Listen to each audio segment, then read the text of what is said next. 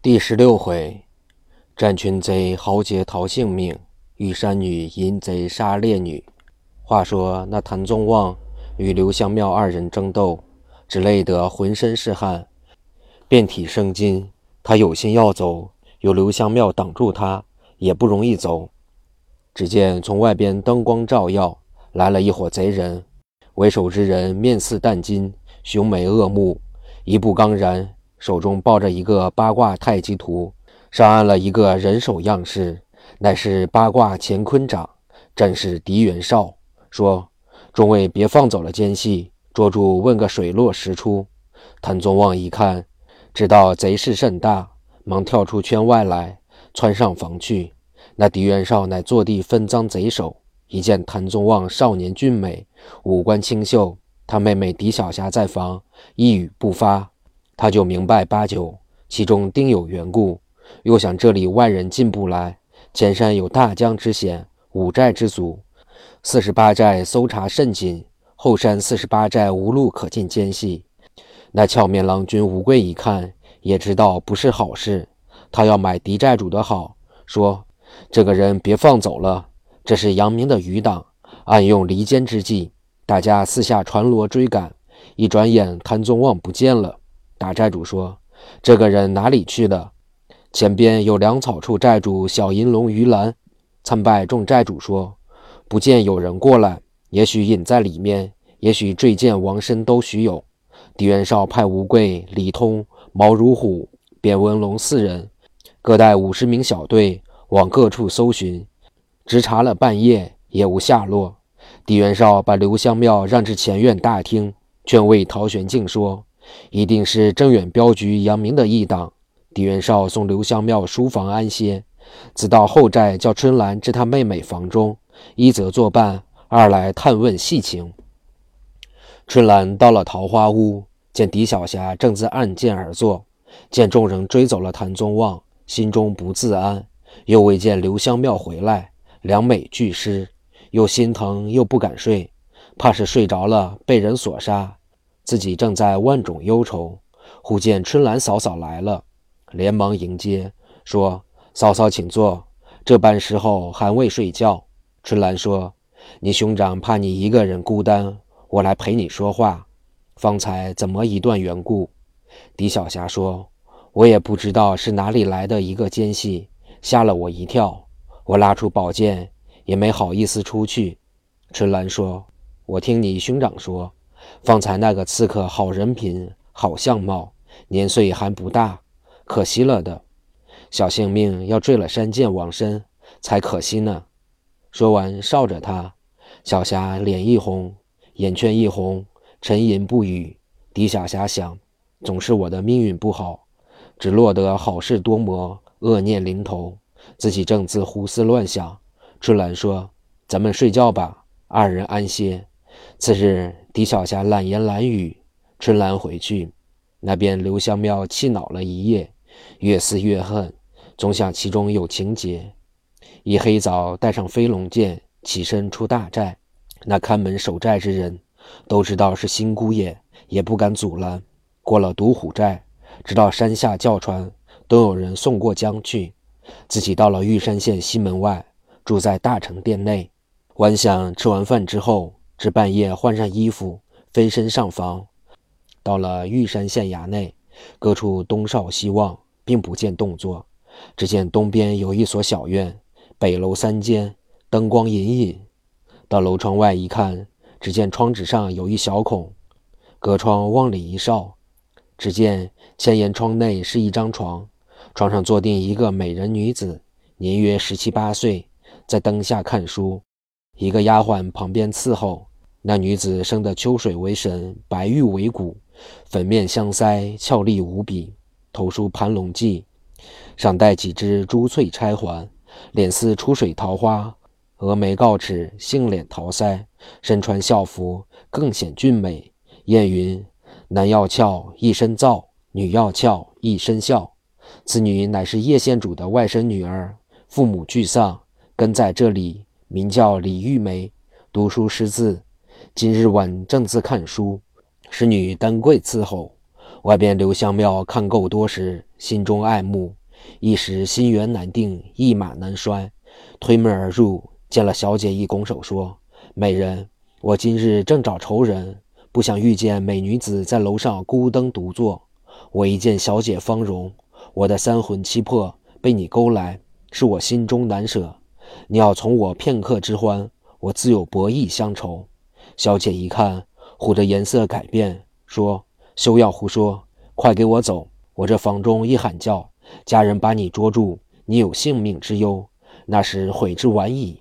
这乃县衙之内。”刘香庙听了，微微一笑，说：“姑娘不要怕羞，我刘香庙与你正是郎才女貌，两相愈合。”一伸手要拉小姐手腕，虎的侍女钻入床底下去，小姐脸一沉。拿起茶碗，照定贼人就是一茶碗。刘香庙说：“好剑辈，真乃找死！”小姐一嚷：“有贼来了！”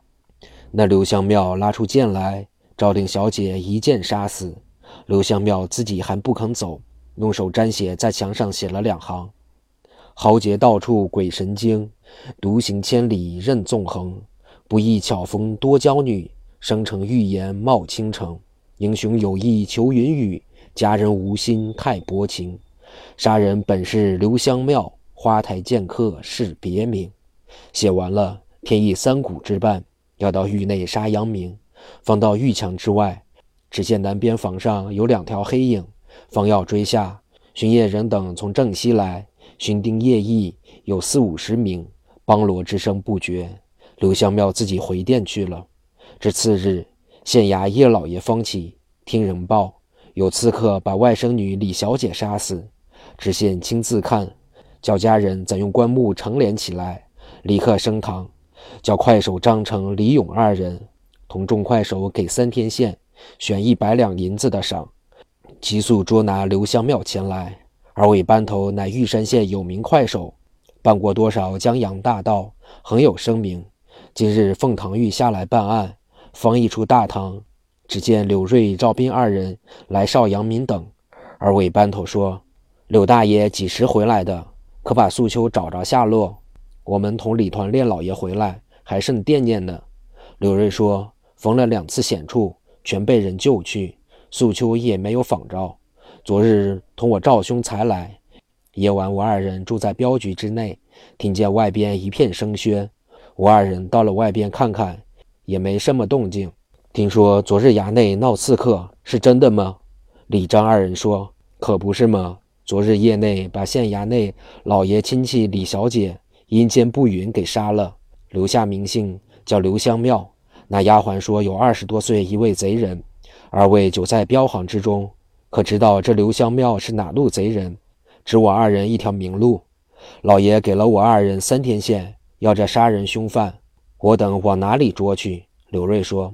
我二人虽在镖行之中，这几年新出手的不少。这人名字听着就生得很，实在不知道。二位请吧。二位班头到了县衙外路南春芳楼上吃酒，议论此事。到了楼上，只见走堂的郝二说：“二位头少见呐，有几日未会。”张成、李勇说：“我二人公事太忙，今日衙门中有这样逆案。”郝二说：“我一早就听见说了。”这个贼人还留下姓名，胆子也太大了。听说叫刘香庙。二位头说不错，先给我们拿两壶酒来，要四样菜。好二去不多时，全街摆上了。二人浅斟低饮，议论往哪里找这个贼去。不知住处，不知怎么个相貌，往哪里找去呢？二人喝着酒，不住长吁短叹，说：“这个贼人与咱二人做了对头，你杀了人走了。”就算无头案，偏要留下名姓，我等往哪里去办？李勇说：“这个贼人不是英雄，要是英雄，也不做这个不明不暗之事。”郝二说：“我听人传言，有一伙熏香会的贼人，成群结党，尽做这事。那正远镖局杨大爷，谁不知道是个好人？到如今遇这样不白之冤，多怎捉住熏香会上之贼，这案也就明了。”业内在县衙采花未成，这个贼人他母亲必定叫人奸过，准是一个兔子。张成、李勇说：“我二人只要对了他的盘，要拿他易如反掌。”二人正说，只见东边桌上一位武生公子，穿一身银红衣服，西湖色团花大氅，肋下佩剑，五官俊美，年约二十以外。站起来，走到二位班头桌前，一拱手说：“二位请了。你二人是玉山县衙门中办案之人。”二位答应说：“不错。”台驾何人？那武生说：“你二位不认识花台剑客刘香庙，就是杀人凶犯，我可认识。”张李二人说：“尊驾，你认识吗？求公子大爷指一条明路。”那武生微微冷笑说。刘香庙远在千里，近在眼前。我就是花台剑客刘香庙。张李二人一愕，站起来拉铁尺就要动手。那武生说：“你们有多少办案，全皆叫来，我自有道理。”张成说：“朋友，你成全我二人，打了这场官司，我堂上堂下有个照应。”刘香庙说：“我倒愿意，只有我这个伙计他不愿意。”李勇说：“你还有伙计？”叫我二人见见。那刘香庙拉出飞龙剑，说：“你等见见，就是他。”张李二人方要向前，被贼人一脚踢了一溜滚，宝剑削了张成铁齿，用剑一指，说：“我住西门外大成殿，今日等你一天，如要不到，晚享三更，取你知县首级。我不杀你二人，恐无无剑。”一转身，见走堂好二蹲在桌底下。顺手一剑，人头落地，说：“你这小辈太爱话，跳下楼径自去了。”张李二人唬得魂不附体，见贼走了，他二人跑下楼去，到衙门聚集了七八十名快手，各执长枪短刀。柳瑞、赵斌由狱中方才回来，正要回镖局，听刘香庙大闹酒楼，刀斩郝二走堂，提了二个班头，现在大成殿。